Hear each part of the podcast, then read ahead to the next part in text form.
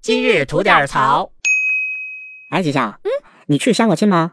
嗯，我还用相亲？啊，这也是哈。哎，那你爸你妈给你介绍过什么男朋友吗？嗯，他们鞭长莫及。哎呀，也是哈。哎，最近啊，在河北石家庄啊，出了这么一件新鲜事儿。啥事儿啊？有这么一位老汉儿啊，在石家庄的一个广场上面，他们那块儿有一个相亲角。嗯，然后呢，这个老汉呢就拿了一包的东西啊，就去相亲角那儿给他儿子去相亲去了。啥宝贝啊？那个包里边呢装着三十本左右的房产证，赢 了。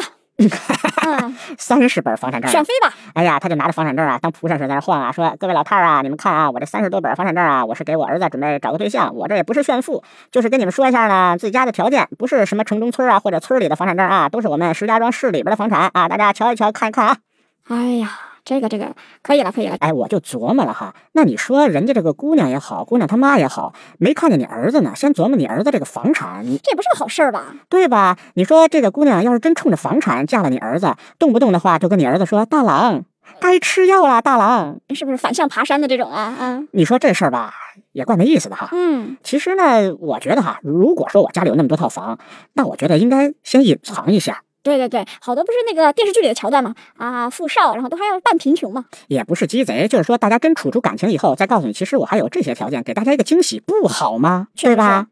哎，就他妈是因为我没有三十套房。